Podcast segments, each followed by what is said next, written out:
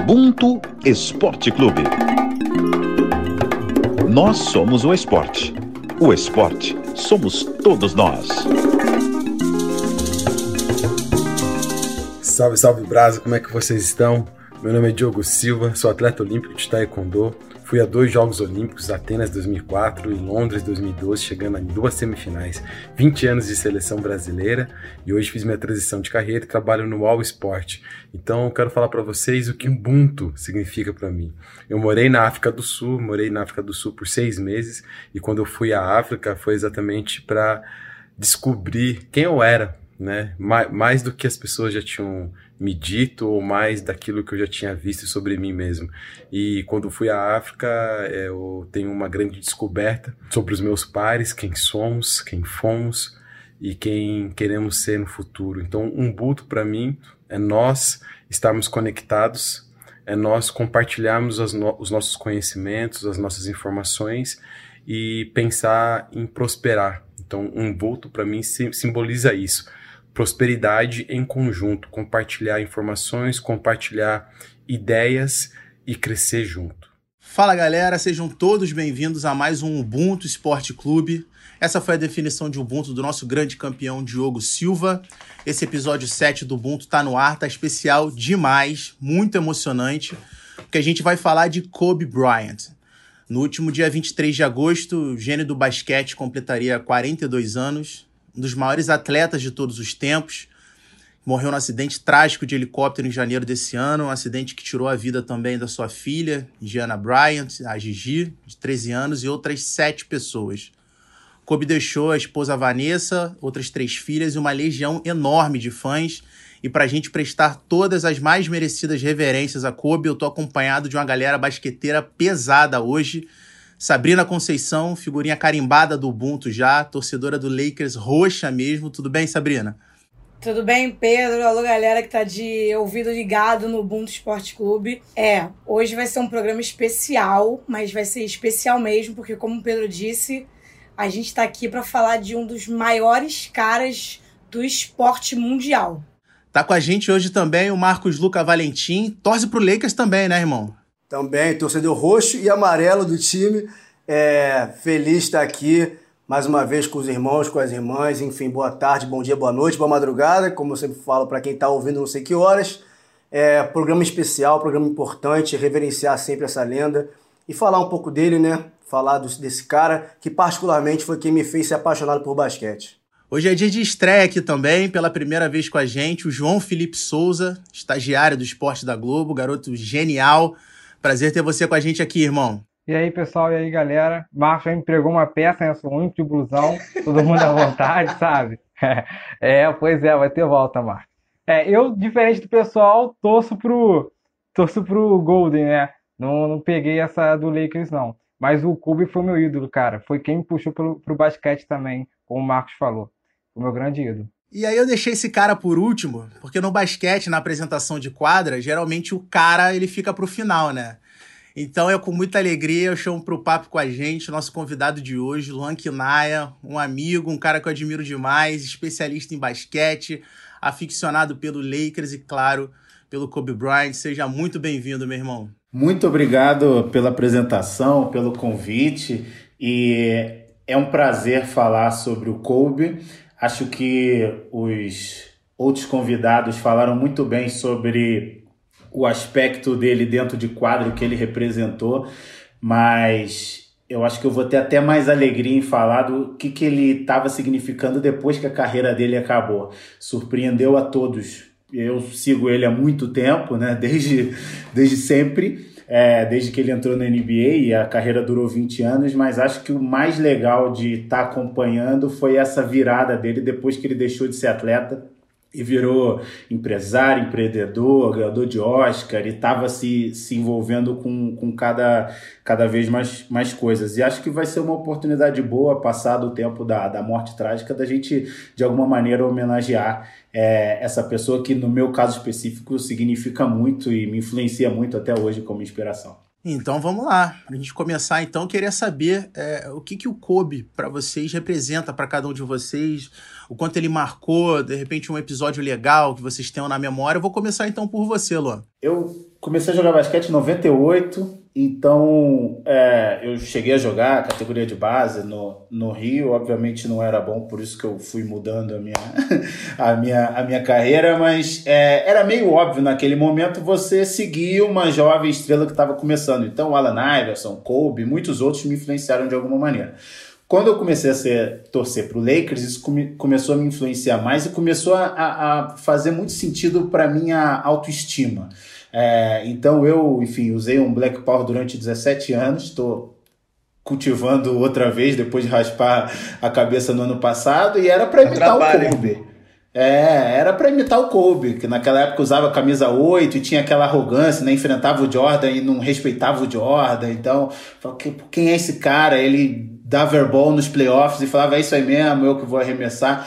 Isso me inspirava além das quadras. Isso começou a fazer parte da minha vida. E a carreira dele foi se desenvolvendo, ele foi virando o, o jogador de basquete que ele é e, e, e me influenciou muito. Um episódio que eu queria destacar, que está relacionado com, com basquete, mas acho que transcendeu foi o último jogo dele, né? O último jogo ele já estava meio capenga, machucado. Eu tive o, o, privilégio de não só acompanhar os 20 anos de carreira dele, mas de estar presente no Staples Center naquele dia e sentir aquela energia e sentir, é, é, ouvir aquele discurso, festejar. Então, assim, eu não só vi o jogo, mas eu fiquei numa festa no Staples Center depois com o Snoop Dogg, com todos os jogadores que foram lá, pra com atores, com todo mundo que foi para celebrar. E foi um momento de, de, de celebrar a vida e, me mudou, né? Hoje eu tenho essa perspectiva de que eu, enfim, tenho meus tenho meu planejamento, tenho minhas ambições, mas é, eu, eu procuro esse tipo de momento e eu acho que essa, esse tipo de experiência vale muito, vale mais talvez do que alguma coisa que concreta, né? Que as pessoas juntam dinheiro, por exemplo, para ter coisas, para e eu sou um cara que hoje procura as experiências. E dentre as muitas coisas que, que foram bacanas nesse jogo, o discurso final dele, Mamba Alto tal, falou muito sobre a jornada, né? Sobre é, e, eu acho que tem muito a ver com, com o, nosso, o nosso povo, com, com os negros, com a situação do Brasil, com a situação dos negros nos Estados Unidos, que é de que às vezes você tá naquela batalha, você tá quase chegando ao objetivo, mas a parte mais legal é o sonho e a jornada, e não necessariamente chegar. E eu vi isso de um cara que ganhou NBA cinco vezes, ganhou Olimpíada, ganhou um monte de coisa, acho que tem um, acho que conecta muito com, com a minha experiência pessoal. Então acho que eu, eu sou um, um abençoado de ter de ter visto e acompanhado a carreira é, de basquete dele, que foi brilhante, mas esse approach para as coisas influencia a minha vida até hoje e é, e é um prazer é, poder refletir e pensar sobre isso. Sabre? Depois desse discurso do Luan, eu fiquei até emocionada, mas é bem isso que o Luan falou. É ter o Kobe como referência. Eu tenho o Kobe como um dos meus ídolos, né? Fiquei muito, fiquei muito arrasada quando tudo aconteceu de ruim, mas é que a gente tá aqui para falar das coisas boas. Que para mim ele tá no lugar, como eu falei, uma estrela que tá lá guardada, para mim ele continua existindo e sempre existirá. Mas a minha relação com o Kobe foi muito muito ligada ao propriamente ao esporte, porque o Kobe entrou na NBA na temporada 96-97 e eu era muito criança ainda. Só que meu irmão mais velho, Felipe, ele já era vidrado em basquete. Então, meio que por osmose, aquela menina de 6, 7 anos começou a olhar e falar: nossa, mas ali tem muitos negros. Então eu me via muito ali na NBA, no basquete, e eu comecei a me interessar desde muito criança. Só que a camisa amarela do Kobe me despertou mais interesse, obviamente, porque meu irmão também amava. Eu comecei a amar, amar porque irmãos copiam irmãos mas o, o cabelo dele fazia com que eu me sentisse muito, muito parecida com ele. Pode parecer pouco, mas para nossa realidade é faz toda a diferença. Então eu criança com 6, 7, 8 anos, vendo aquele cara novo, franzino na época ainda, ser parecido comigo, me fazia e jovem, né, no caso, me fazia ter um apego emocional que eu carrego até hoje. Mas a construção de, de admiração pelo Kobe se deu muito pela resiliência dele dentro de quadra, sempre enfrentando os problemas e fazendo dos problemas é, uma etapa a ser vencida e se tornar mais forte, que eu acho que tem mais ou menos uma conexão que o Luan falou que o Kobe trouxe para a vida dele. Eu acho que o Kobe me ensinou, com esse pensamento Black Mamba, a ver os problemas como um, uma etapa e não como um final. Para eu me sentir uma pessoa mais forte e me tornar mais forte ainda. Porque ele passou por uma contusão no tendão que foi horrorosa e ainda assim ele superou e continuou sendo o Kobe que ele era. Mas a, tirando a tietagem, eu acho que o Kobe é um, um ícone dessa força. Não só no basquete, mas no esporte em geral. E eu, eu atrelo muito ele à minha vida até hoje, porque ele não descansava. Ele não se dava o direito de descansar. E aí é uma coisa que eu levo muito para mim. Enquanto você está descansando, tem outras pessoas que estão trabalhando e podem ser melhor do que você. E na minha posição de mulher preta, eu não posso deixar o tempo passar. Eu tenho sempre que estar à frente dos outros. E isso é um pensamento que o Kobe me fez pensar muito, porque ele era completamente metódico nos treinos, enquanto a galera estava dormindo, ele ia pro Staples Center, provavelmente ele tinha a chave do Staples Center e ia treinar e, falava, e pensava, enquanto as pessoas estão dormindo, eu vou treinar porque eu quero ser o melhor. Eu tenho que tirar. E, e o Antetokounmpo até falou isso. Você tem que se privar de regalias se você quer o, chegar nesse objetivo. Então eu acho que eu, na minha posição, como eu já disse, de mulher preta e, e mulher, no óbvio, eu não podia descansar. Para eu chegar onde eu queria, eu tinha que ter o pensamento Black Mamba de eu, para eu ser melhor, eu tenho que ser três vezes melhor, no meu caso, quatro ou cinco ou seis. Então, o Kobe me trouxe muito esse Mamba Mentality, que é essa questão de não vamos descansar nunca, porque enquanto você está descansando, outras pessoas estão trabalhando. E é por isso que eu vou levar sempre essa estrela dentro do meu coração até o dia que eu virar uma estrela. Baita depoimento. Contigo agora, Marquinhos. As histórias são parecidas porque a influência que ele tem atravessa a nossa vida em vários aspectos semelhantes. A espinha dorsal, o Kobe, e várias ramificações somos nós, assim como conduzimos nossa vida. O Knai, não sei se ele lembra, é, eu joguei basquete com ele algumas vezes, eu perdi, óbvio, é, na Cruzada e na Lagoa, porque eu era amigo, é, meu amigo Aluan, lá da Cruzada, e ia pra lá ele jogar direto, e o Wagner também, né, mais velho assim, mas jogava lá também, e tomei alguns sacodes. Mas eu pensava de, disso do Kobe, é, eu tava de plantão, eu tava de serviço, eu tava no, no trabalho no dia que ele morreu, né? Eu tava fazendo um jogo de futebol e aí chegou lá a redação, ao controle de transmissão, a notícia de que o Kobe tinha morrido.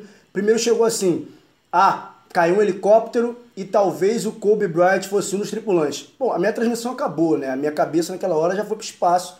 O Pedro estava comigo até esse dia, aliás, no dia seguinte estivemos juntos no redação, né, a redação Sport TV, para falar do Kobe. E assim, foi uma noite super mal dormida até sair da redação. A gente saiu, saiu do trabalho muito tarde, porque a transmissão dos programas sobre isso foram se estendendo, né? as notícias foram sendo atualizadas, e aí veio a filha dele também no helicóptero, enfim, foi aquela avalanche de, de derrota, né? Aquele sentimento, o coração ficando murcho, murcho, murcho, a cada notícia nova que chegava. E aí, uma noite mal dormida, no dia seguinte, redação. E aí, essa noite mal dormida foi interessante porque, assim, eu nunca me vi que eu pudesse estar no dia seguinte num programa de televisão que for mais importante para falar do Kobe, lembrando o que ele representa para mim. Porque eu lembro das finais, primeira, primeiramente, eu lembro de como eu comecei a assistir basquete, porque óbvio que eu vi o Michael Jordan, mas eu não acompanhava o Michael Jordan, porque era muito moleque. E aí chega o Kobe exatamente pelo que o Luan falou. Chega o Kobe, um moleque desafiador, moleque chato, e vai errar, vai mandar airball, e vai sambar na cara dos outros. E é isso mesmo. E aí tu começa a se identificar com ele, se identificar. E quando não só a vitória identificava, principalmente a derrota, eu, fico muito, eu fiquei muito marcado naquela derrota de 4 a 1 pro Detroit, que o Lakers tinha ganhado 2001, 2000, é, 2000, até 2002, 2003 perdeu, 2004 teve com o Detroit Pistons, que era um, um baita time. E o Kobe ficou mal, ficou mal. E eu, eu, lembro de ver com meu irmão também. Eu sou mais velho, então eu influenciava meu irmão mais novo, né? Assim como a Sabrina teve com o espelho do irmão dela. E a gente ficou mal em casa. Minha mãe não entendia, assim, porque era madrugada, a gente mal. E aí, esse, essas histórias que a gente vai contando do Kobe, é, transcende, transcende realmente o basquete, porque poucos atletas, assim, eu não vou saber mensurar, porque nem todos que eu admiro estão mortos. Mas eu posso dizer que o único que acompanhei e que eu não saberia que existia tanta falta, assim, justamente por achar que ele era imortal. Tem pessoas que você olha e fala, cara, esse cara não vai morrer. Não, passa na tua cabeça isso, sabe? Ele tinha acabado, como o Luan falou, acabado de se aposentar e ia tocar projetos importantíssimos. Ele dedicou a carreira dele ao basquete. Ele era o basquete. Para mim, ele era o basquete. O que eu vi de basquete era ele. E o cara se deixava na quadra, fisicamente e mentalmente. E aí, quando ele sai para poder cuidar do que ele quer, ter contato com a família que era grande, né, poder se dedicar a outras coisas, acontece aconteceu. Então eu me senti, é um golpe, realmente um golpe, porque como o Luan estava ansioso para saber como é que ele seria nesse pós dele, as coisas que ele queria fazer, os projetos a desenvolver e continuar vibrando por ele, continuar tendo como espelho para levar para a vida os ensinamentos dele, a resiliência dele, tudo aquilo que vocês falaram. Então assim, eu fico realmente emocionado de estar aqui falando sobre isso com vocês que é que são pretos, que são pretas, que entendem e que sabem o simbolismo de um cara como o Kobe Bryant pra gente e não só pro esporte, pra gente e pro mundo de exemplo, de pessoa, é, de valores, de valores que ele trouxe dentro da quadra. Vai que é tua, Joãozinho. É engraçada a história como eu conheci o Kobe, né? Meu pai me deu o boneco do Space Jam, que é com o Michael Jordan.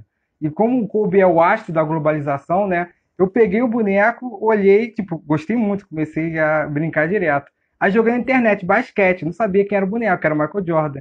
Aí o boneco tinha uma qualidade ruim, né? Aí era idêntico ao Kobe Bryant. Aí eu achei que aquele boneco era o Kobe Bryant. E eu comecei, é, como eu gostava muito do boneco, comecei a assistir direto no NBA. Aí eu tenho muito, dei muito né, na minha memória o, o, lance do o jogo do contra o Celtics, que era um timaço do Celtics. Eu lembro do no final ele abrindo os braços, indo para a torcida assim, e foi muito emblemática essa imagem. Sempre fica repetindo na minha mente. E eu lembro, eu lembro também que eu comecei a me aprofundar no Mamba Mentality. Eu comecei a tentar aplicar isso na minha vida, nos estudos, sabe? Tentar me dedicar porque a gente sabe como é que é difícil um jornalista preto, né? Eu sempre tive isso na minha cabeça, eu tinha que sempre me dedicar cada vez mais, entendeu?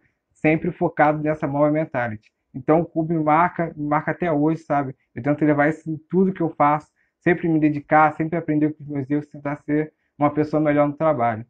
E é isso que o Kobe representa para mim. É fantástico, né, cara? É interessante como as histórias elas acabam de certa forma assim se entrelaçando. Eu, diferente, diferentemente da maioria de vocês, eu não sou torcedor do Lakers, estava até trocando essa ideia Ih, com a olha Sabrina. Aí, ó, ó, sou, olha pois aí, é. Ó, ó, Pois é, tem, eu tem sou gente torcedor. aqui que, ó. Não, então. O, o É. Luca tá falando, mas ele sabe. O Luca tá falando, mas ele sabe. Eu sou torcedor do Miami Heat, mas é bom, é bom deixar, é bom ressaltar que eu não sou, eu sou torcedor do Miami Heat lá de trás, antes do É, Big o Three, Pedro então não assim, é modinha, comer, né, comi o pão que o diabo, que o diabo amassou pra comer o filé mignon, entendeu? Mas assim, a minha, a minha maior memória com Kobe é exatamente a, a do Luan, assim, é a da despedida. Eu não estava, não tive essa honra de estar lá no Staples Center no dia, mas a- aquele último jogo dele em 2016, a despedida contra o Utah, um final de carreira assim do tamanho do monstro que ele é, assim, dos 60 pontos. Eu lembro é muito assim, é muito nítido. Eu na a lembrança eu na sala de casa torcendo para que ele conseguisse alcançar a carreira. E assim aqueles últimos minutos assim foram assim foram foi uma aula assim foi a, a, a catarse do, do que é o basquetebol. Assim como o Luan é, ressaltou ele fisicamente assim as últimas temporadas dele fisicamente foram muito sofridas. Ele basicamente jogava cinco minutos e passava mais cinco no banco botando gelo porque ele já não aguentava mais e assim, a gente vê um cara tirar, não sei, da, assim, da, da, da genialidade, né? Tirou aquilo ali da, da genialidade dele, ele brindou a gente. É, é aquela questão da gente agradecer, a gente acho que a gente só pode agradecer por a gente ter a, a oportunidade de ter vivido no mesmo tempo que esse cara, no, no, no mesmo tempo do, do Kobe Bryant. E aí, só para dar uma ideia, para quem tá ouvindo a gente, não acompanha muito basquete, vou dar uma passada aqui bem rápida, só em alguns números do Kobe, só para o pessoal ter ideia. Luan já disse 20 temporadas na NBA, 5 títulos, duas vezes MVP das finais, MVP da temporada em, 2000, e- em 2008, 18 vezes selecionado para o All-Star Game. Então, assim, das 20 temporadas, 18 ele foi selecionado para o All-Star Game, é um absurdo.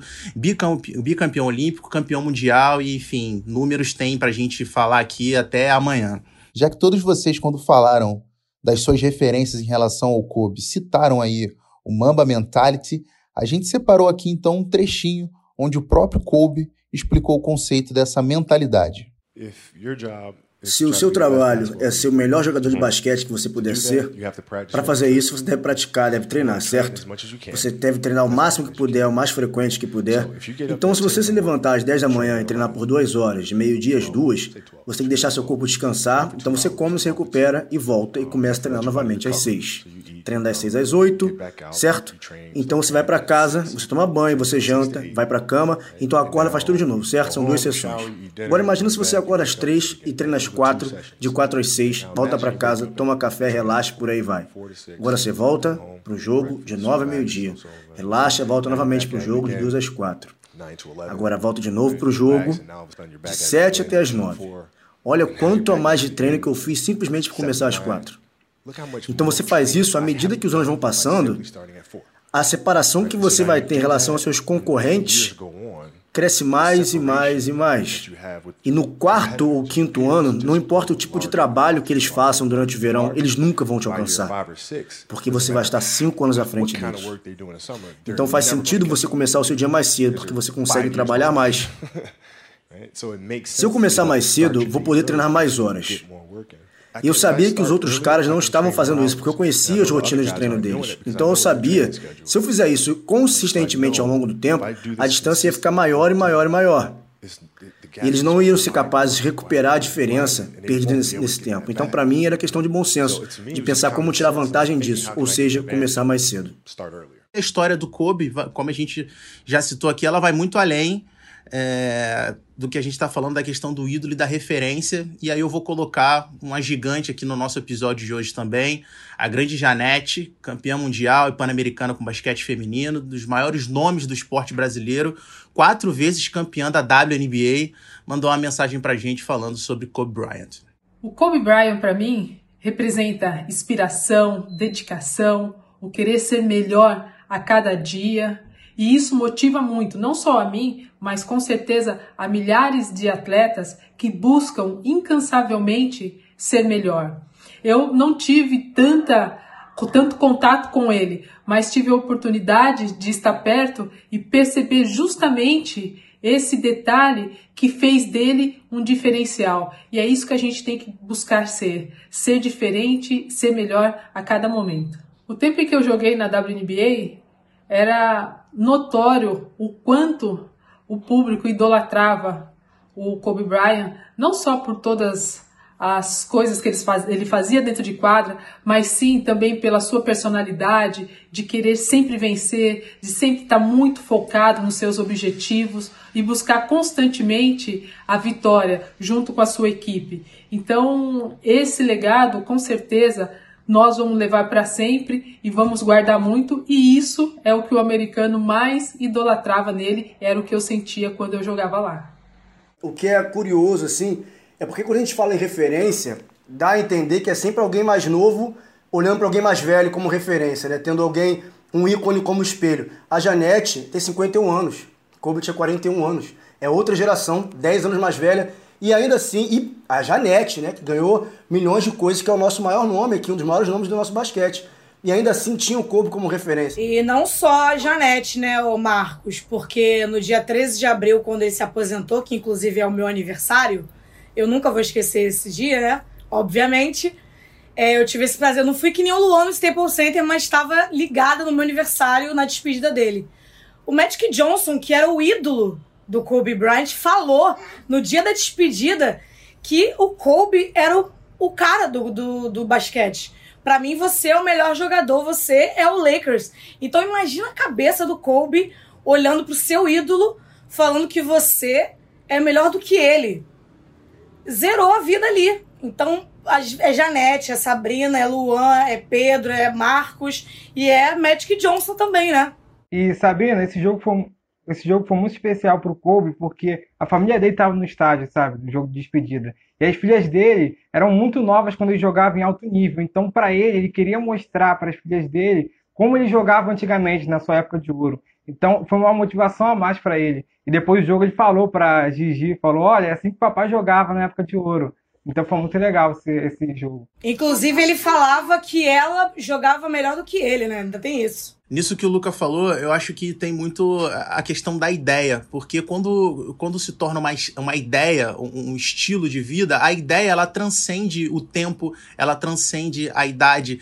Então não importa se você é mais velho, se você é mais novo, se você é jovem, se você é, é, é, é mais velho, não, não, interessa. A ideia ela serve para você, para você, independentemente da, da etapa da vida. E é isso que o, que o Kobe é, proporcionou pra gente. O interessante também, quando você vai analisar o Kobe e tentando né, tirar o, o amor pessoal envolvido, é que o Kobe paradoxalmente consegue ser o melhor Laker de todos os tempos. E a gente está falando de uma franquia campeã da NBA 16 vezes, que tem o privilégio de ter é, dos cinco maiores cestinhas, quatro jogaram lá, só o Michael Jordan não jogou. E tem vários é, gênios que passaram antes do Kobe e ele consegue ser o melhor Laker de todos os tempos. E talvez ele esteja, ele não seja um dos cinco melhores jogadores de todos os tempos. É, é extremamente discutível, acho que essa, essa, essa pauta já foi é, bastante discutida antes, mas eu hoje consigo ver um mundo em que o Kobe é sem dúvida top 10, para não ter discussão, você, consegue, você não consegue fazer uma lista em que ele não está entre os 10 principais jogadores de todos os tempos, mas que ele consegue estar tá atrás do, por exemplo, Karim Abdul-Jabbar, com certeza está atrás do LeBron, que também já é um Laker, né? agora mais recentemente, e, e ainda assim, ele vai ser o meu jogador do Lakers favorito e ele, muito provavelmente, para a maioria dos torcedores ou para quem está envolvido com a organização, vai ser o melhor Laker de todos os tempos. O basquete tem uma vantagem, né? Diferente do, do futebol e muitos outros esportes. Obviamente existe a subjetividade, existe a comparação de eras que é praticamente impossível fazer, mas tem bastante número e bastante dados objetivos para você conseguir sim. Se, a gente quiser aqui, a gente define os parâmetros e cria rapidamente um algoritmo que vai dizer qual é o melhor jogador de basquete de todos os tempos. Se a gente considera mais título, mais ponto, mais rebote, mais assistência, ah, ele é pivô, ele é amador, ele é alto, ele é baixo, a gente consegue. É, é, é mais fácil do que em outros momentos, ainda que existam questões extremamente subjetivas como comparar eras.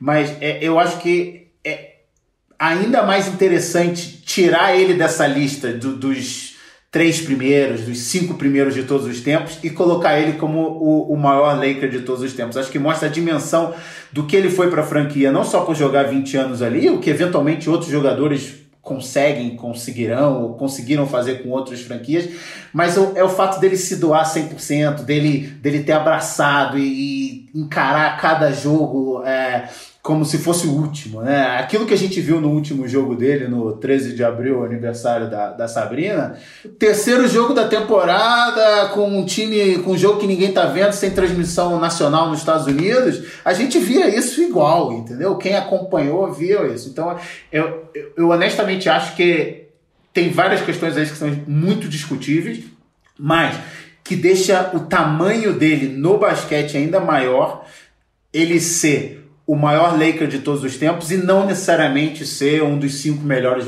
jogadores de basquete de todos os tempos. Vou confessar que eu fiquei com muita dor no coração quando você falou que ele não estava nem no top 5. Eu, eu também, eu queria falar Mas que é eu também. indiscutível, claro. Claro que é discutível. É discutível. É discutível, mas a, a NBA Não, gente, tem o privilégio de ter jogadores que foram muito, muito, muito bons. Assim, eu, lógico, o Bill Russell ganhou 11 títulos, né? Infelizmente 9, eu acho que 9 em cima do meu Lakers. Mas assim, você tem Bill Russell, Michael Jordan, Karim Abdul-Jabbar, Magic Johnson, Larry Bird, enfim, tem discussão aí, tem é critério, é critério. Mas, mas eu acho, eu honestamente acho que deixa ele ainda maior. Tirá-lo dos cinco e colocá-lo como o maior Laker de todos os tempos, porque aí você, você, você mostra a dimensão do impacto que ele teve para a franquia, para a cidade em que, aliás, ele vai virar nome da rua que está em frente ao Staples Center é, e que é feriado, enfim, acho que, que mostra a dimensão do que ele foi no basquete, é essa, essa, essa mesma análise paradoxal em que ele consegue estar tá em primeiro numa lista e discutivelmente no top 10 de outra. Não, eu nem vou entrar na discussão de que seria melhor que alguém ou pior que alguém. É que assim, sempre quando começa isso de maior, é o melhor de todos os tempos e tal, é, eu boto uma coisa para mim é muito simples de separar. Para mim existe o maior e existe o melhor.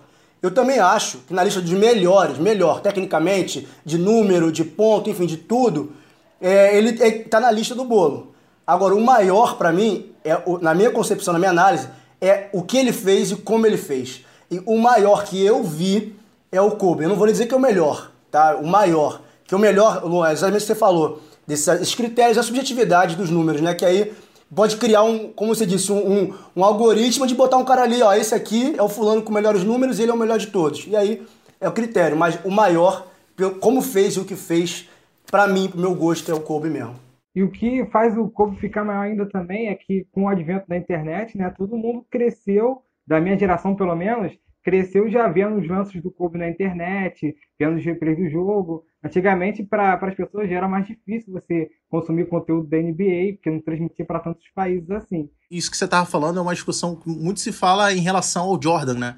Que talvez o Jordan pudesse ser ainda maior do que ele é, porque a propagação, enfim, do conteúdo do, dos jogos e tal não era algo tão fácil como é como, como é a partir ali da, da, da época do Kobe, dos anos 2000 pra cá, e aí pega isso tudo, pega LeBron, pega Stephen Curry e tal. É, mas se comparar com antes, ele levou a vantagem de ser o primeiro da era globalizada, que sim, ainda é uma era de transmissão de TV, mas ele conseguiu, ele, enfim, a gente, vocês devem ter visto The Last Dance lá, ele foi para Paris, ele era o cara, né? Ele foi para para China, ele viajou e ele era uma figura conhecida mundialmente coisa que o Magic Johnson não foi tanto, né? Pegou já o final, ou que o Bill Russell, assim, se o Bill Russell passar, passasse em qualquer lugar do mundo, é, quando ele era o melhor jogador de basquete do mundo, o Will Chamberlain, ninguém ia reconhecer, além do, do fato de ser um, um cara alto. Você ia achar estranho, né? No máximo não ia chamar a atenção de ninguém, mas o Michael Jordan não. A partir dali, o Michael Jordan, o Kobe, o LeBron, o James Harden, vários outros já têm essa vantagem.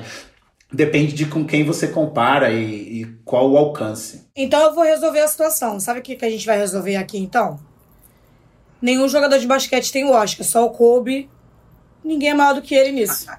A Fim. gente... Fim. Acabou. A, a, gente bota aí a linha de corte. O Oscar. Fim. Ainda dentro desse assunto, desse estilo de vida do, do Mamba Mentality criado pelo Kobe, o João trouxe pra gente uma história sensacional, né, João? Conta, conta pra galera aí, divide com a gente.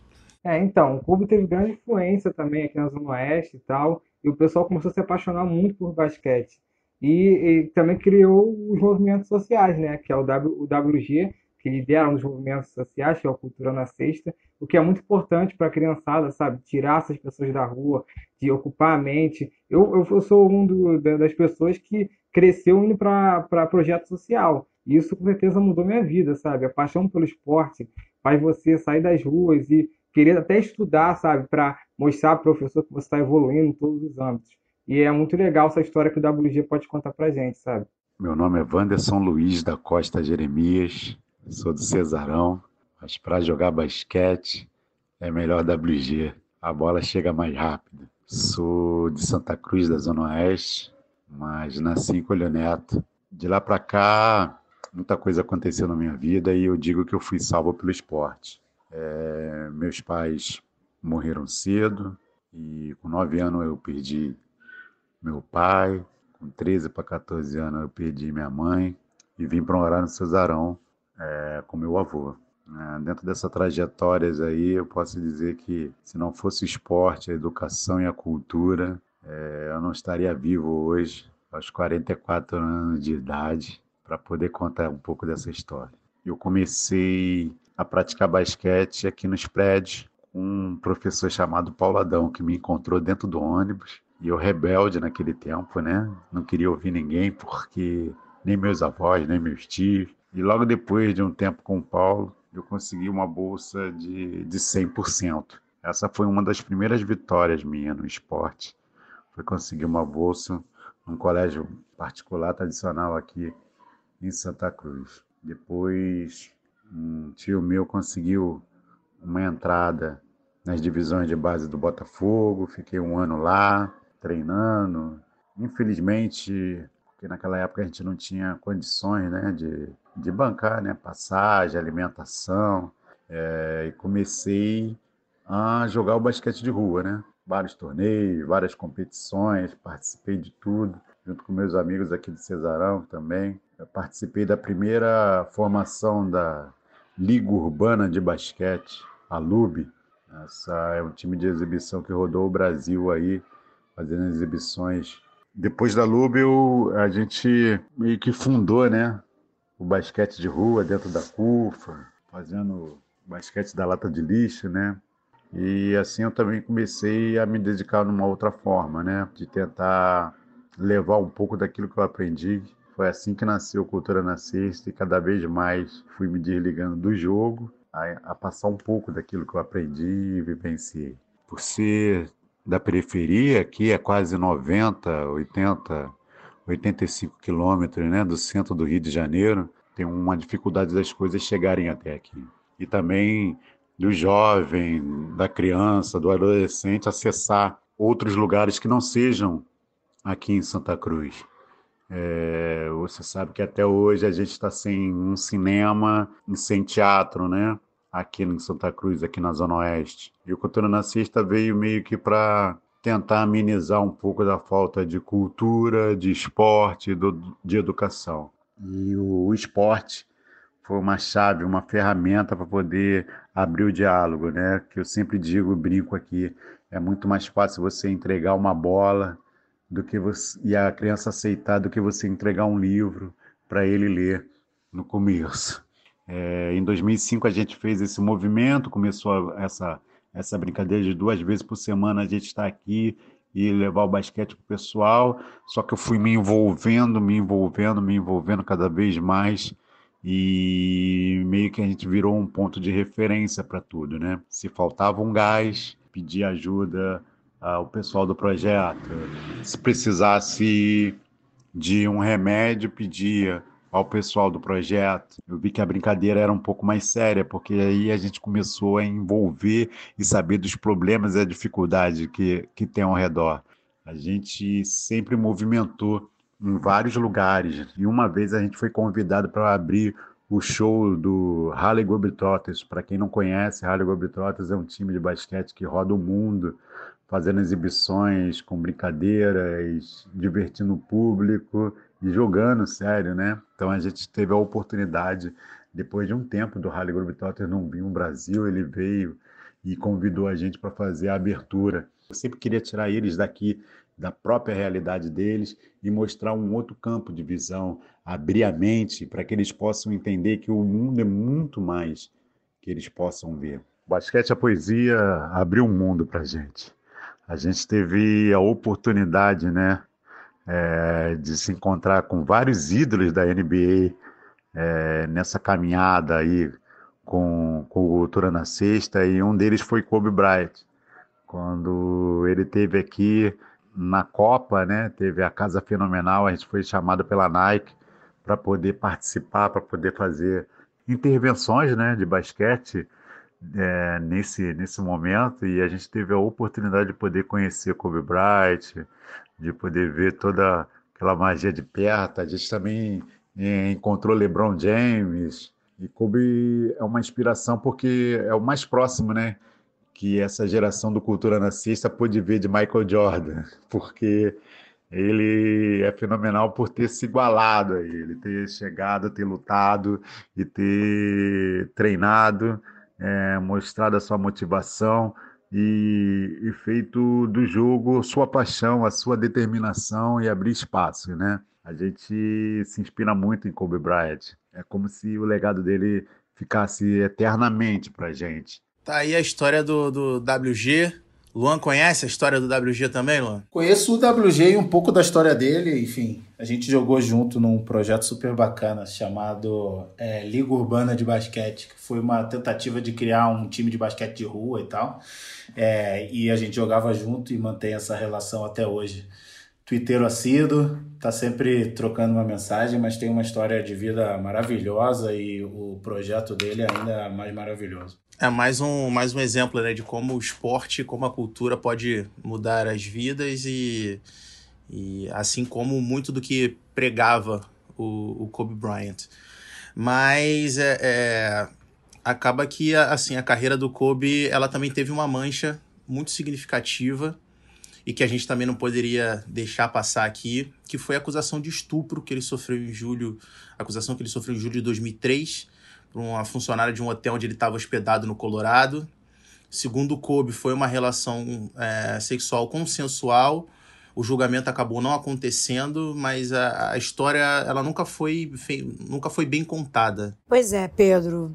A gente tem que bater nessa tecla, né? Porque mesmo que a gente esteja aqui enaltecendo, falando da carreira, do legado, de quem o Kobe Bryant foi, de quem o Kobe Bryant vai continuar sendo, a gente tem que entrar nessa, nesse capítulo da vida dele.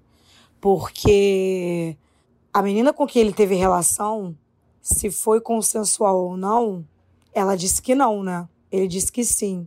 E como a gente já sabe, inúmeros Colbys existem por aí e como já é rotineiro, a corda sempre arrebenta pro lado da mulher. Ainda mais no caso do Colby, que era um cara poderosíssimo, já tinha sua fama, já tinha os seus respaldos, já tinha seus privilégios.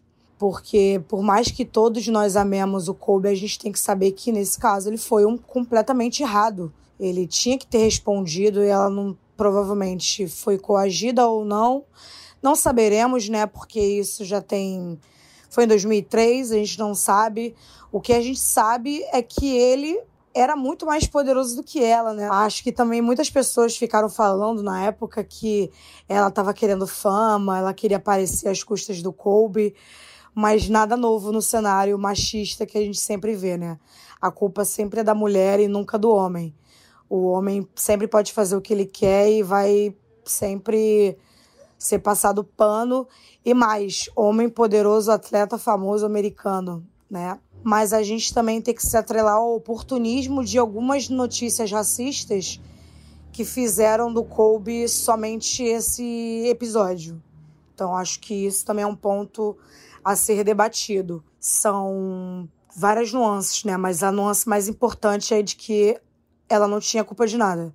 Se ela disse que não foi consensual, não foi consensual e pedir desculpas não, não faz dele uma pessoa inocente. Ele pedir desculpas é o mínimo que ele deveria fazer. Assim, foi muito questionado na época porque ela acabou retirando a queixa porque houve uma, uma, uma série de ataques dos advogados do Kobe em relação a, a, a ataques pessoais, enfim. E ela acabou retirando a queixa, é, é enfim, pagamento de fiança. Mas é um caso que não é, ele não é isolado, né? Isso é algo que acontece, infelizmente a gente vê bastante pessoas poderosas acusadas da, dessa mesma forma e o, infelizmente o final da história ele é normalmente acontece eh, termina dessa mesma forma. É, acaba que a vítima ela é ela acaba retirando a acusação enfim por ser acusada às vezes ela é tida como a pessoa que destruiu a carreira da pessoa enfim. Quando no caso ela é a vítima né exatamente eu lembro que eu tive no redação Sport TV como eu falei no dia seguinte com o Pedro ao dia seguinte a morte dele e eu falei uma coisa na hora que eu acabei sendo mal interpretado que eu falei que era uma mancha mas é uma mancha enorme, é uma mancha gigante. O meu único problema nessa relação toda é não racializar as pautas todas. Não é de passar pano, é óbvio que é uma coisa gravíssima para mim. É, perdeu assim, não, não, vou dizer que perdeu o brilho, mas cara, eu, come, eu comecei a ver com outro, com outro olhar, sabe? Assim, não consigo, não consigo diferenciar as duas coisas, sabe? É um erro muito grave para eu aliviar. E por mais que ele tenha pedido desculpa, que é um atestado de culpa, você pedir desculpa e ter todo isso de retirar a culpa, a gente sabe de novo que em casos quando conflitam com alguém de poder, um homem de poder, a mulher é coagida por N fatores a retirar a queixa e não teria por que criar isso, são vários fatores. O meu único ponto nessa, nessa questão toda do Kobe, que tem que ser falado, que é muito grave, tem que ser com vigor, que é, com rigor que a, a questão quer, requer tem que ser tratado. O meu único ponto é racializar as pautas, porque é, quando a gente fala, do, quando o Kobe morreu, começaram a falar é, várias notícias falando do, do, do, caso de estupro, que, de novo, tem que ser falado. Só que assim, eu falei isso. Se morrer amanhã ou depois o Cristiano Ronaldo, vão falar, morre Cristiano Ronaldo, vírgula, acusado de estupro? Não vão. Porque o Cristiano Ronaldo foi acusado de estupro em 2009. E aí a defesa da, da mulher é, disse que ela pagou 300 mil dólares pra, pelo silêncio dela. E esse assunto saiu da pauta e ano passado retirou a queixa. Então, assim, existe um mito é, que é do, do homem negro estuprador, que ele fica muito evidente, por exemplo, em Olhos que Condenam, que quando os cinco meninos são acusados de estupro. Isso é um caso, não é uma lenda, é uma, um estereótipo factível, é um estereótipo real. Porque não existe estereótipo do homem branco estuprador, mas existe do homem negro estuprador. O primeiro caso, o caso mais grave, inclusive, de uma criança que foi condenada à cadeira elétrica, é do menino negro, de 14 anos, em 1929, acusado de estuprar duas meninas. Inclusive, a história dele é que inspirou o filme A Espera de um Milagre, daqui do, do Michael Clark Duncan, né? O negão grandão e tal. Só que é uma criança. Foi condenada à cadeira elétrica aos 14 anos, acusado de estuprar duas meninas. E depois, muitos anos depois, agora 2000 e pouco, a justiça americana voltou atrás e disse que foi um erro. Foi um erro que ele não deveria ter morrido. Então, assim, é, eu acho que a gente colocar só esse fardo, de, de, só, só falar disso quando é um homem negro, a gente tem vários homens brancos famosos que têm casos mais graves quanto esse e não viram documentário e esquecem, é, deixa pra lá. Então, assim, não é passar pano, é racializar as pautas. Porque o de Allen é acusado de assédio. O de Allen, Jared Leto é acusado de assédio, Charlie Sheen é acusado de assédio. Por que existe um documentário chamado Sobrevivendo a R. Kelly, que é um homem negro? É óbvio que ele está errado, é óbvio. É só que o peso que se dá. Então, quando eu falo do Kobe, eu não estou dizendo que tem que passar pano, não. Tem que racializar o tema. Ele errou pra caramba. É uma mancha gigantesca. Eu não consigo separar as duas coisas. Mas é só pensar por que se condena tanto o homem negro em privilégio do homem branco nesse aspecto. É, como eu disse, é um assunto que a gente tem que passar. A biografia do Kobe é fantástica, é de um gênio, de um gigante do esporte, e infelizmente esse episódio consta na biografia dele, a gente não poderia deixar de lado. O nosso, nosso tempo está chegando ao fim, na verdade já está até um pouquinho estourado, mas é, é como o papo tá bom, para a gente encerrar, Queria saber de vocês, além do jogo, além da, geni da genialidade, de tudo que a gente falou, dos títulos, dos feitos, é, para vocês, o que que, o que que fica do Kobe para a humanidade? Qual é o tamanho do legado dele? Vou começar pelo, pelo Luan. Para fechar, há alguns dias, enfim, começaram as muitas homenagens pelo que seria o, o aniversário de número 42 dele, depois é, o dia que é feriado em Orange County, agora a, a avenida que vai ter o nome dele, isso começou a ser falado outras vezes. E teve um jogador do Lakers hoje que botou a sigla WWKD, que é uh, What Would Kobe Do? E no outro tênis ele botou Shoot né? O que, que o Kobe faria nessa situação? E assim, eu me identifico disso de uma maneira, assim, eu passo por situações no meu trabalho, assim, sei lá, sabe aquele estresse, sei lá, no balcão de algum lugar que você fica assim, cara, o que, que o Kobe faria nessa situação? E eu acho que, que é, é parafraseando o, o Pedro Moreno, é, é o que que, o que que você a ideia, né? O cara vira uma ideia num ponto de que passa do basquete e vira uma mentalidade, é, vira uma maneira, um approach para ter as coisas e, e, de encarar a vida, na verdade. Assim, uma das entrevistas mais chocantes de ver depois da morte dele é ele falando que a vida é curta, tem que aproveitar e tem que dar 100% tudo, você não sabe o que vai acontecer. E eu acho que isso é, é, é muito verdadeiro e, e é algo que a gente tem que parar para refletir sempre eu já segui muito o Mamba Mentality e eu aprendi a ter um pouco mais de equilíbrio, sabe? Porque até o Kobe, depois que terminou, ele falou que o basquete virou uma doença para ele, ele tinha que se desintoxicar. Ele só voltou a jogar depois que a filha dele começou a treinar basquete. Então acho que eu deixo essa reflexão para vocês. Tudo na vida precisa de um equilíbrio. O Kobe era muito apaixonado pelo basquete e às vezes ele esquecia do, das relações interpessoais dele, com a família, com os amigos. Então, tipo, a sociedade já vê a gente como um homem preso, sem sentimentos, que só foca no trabalho, trabalha o tempo inteiro. E às vezes é importante também a gente olhar para esse lado pessoal e tentar desafogar um pouco esse, esse tanto de trabalho. O, o Iverson, que foi um dos grandes adversários do Kobe na carreira, ele até lançou uma carta aberta esses dias para ele. Ele falou que uma vez ele foi visitar o Kobe e falou: pô, e aí? Los Angeles, vamos para uma balada? E o Kobe falou: não, eu vou para o ginásio, vou treinar mais um pouco. E o Iverson falava que 3, 4 horas da manhã, todo mundo sabia onde o Kobe estava, era no ginásio treinando. Então, é, é um exemplo, sim, para é, exemplo de profissionalismo, exemplo que todos devemos seguir, mas deixa essa reflexão. Será que não é melhor um pouco de equilíbrio na nossa vida? Que orgulho desse estagiário, hein, Brasil? Porra, esse moleque Nossa! Ah, ele... Que isso, pai? Falei lá no, lá no início que o moleque era, era embrasado, rapaz. Só para encerrar a minha parte do Kobe, eu acho que o Pedro matou a charada lá no início, é, é a ideia, né? É a ideia, o que o cara fez, o que o cara propagou, a filosofia dele. E o corpo foi, né? Mas a ideia não morre. Então, eu acho que é isso que fica dele, assim. Não precisa nem falar muito mais. É o que ele deixou de filosofia, de, de, de, de mentalidade, assim. De mentalidade de foco. E quando o Luan citou mais cedo o arremesso final, a gente vê o quão parecido era a cabeça dele com a cabeça do Michael Jordan. Não à toa, o Jordan cansou de falar que era o cara mais semelhante a ele jogando, era o Kobe. Muito pelo que ele, obviamente, se espelhava. Tem aquele vídeo assustador de várias jogadas espelhadas dos dois fazendo, que só de lembrar desse vídeo já me arrepia, que fazendo o mesmo movimento. Então essa mentalidade é muito, é muito precisa e é muito. É o que fica, a ideia não morre. É, eu acho que, para mim, o que fica do Kobe é o exemplo de resiliência, né? De não desistir nunca. E quando você identificar no que você é bom, você correr sempre atrás. Por isso que aquela carta que virou o, o curta dele, né? Dear Basketball, ele agradece ao basquete por ter proporcionado tantas coisas. E eu acho que, para mim, é, o, o, legado que o Kobe deixa muito pessoalmente é eu ter aprendido a entender no que, que eu sou boa e correr atrás disso e saber que é, a cada dia eu vou ser melhor e me espelhando nesse cara que foi para mim um dos melhores, mas nem vou entrar nessa questão, e levá-lo sempre como como um exemplo de resiliência, continuidade e de força, além de todos os, os estrelatos que ele trouxe como torcedora. Acho que é esse pensamento de, de força que quando você quer, mesmo que a vida te, te diga ao contrário, tu vai conseguir. E é esse meu pensamento.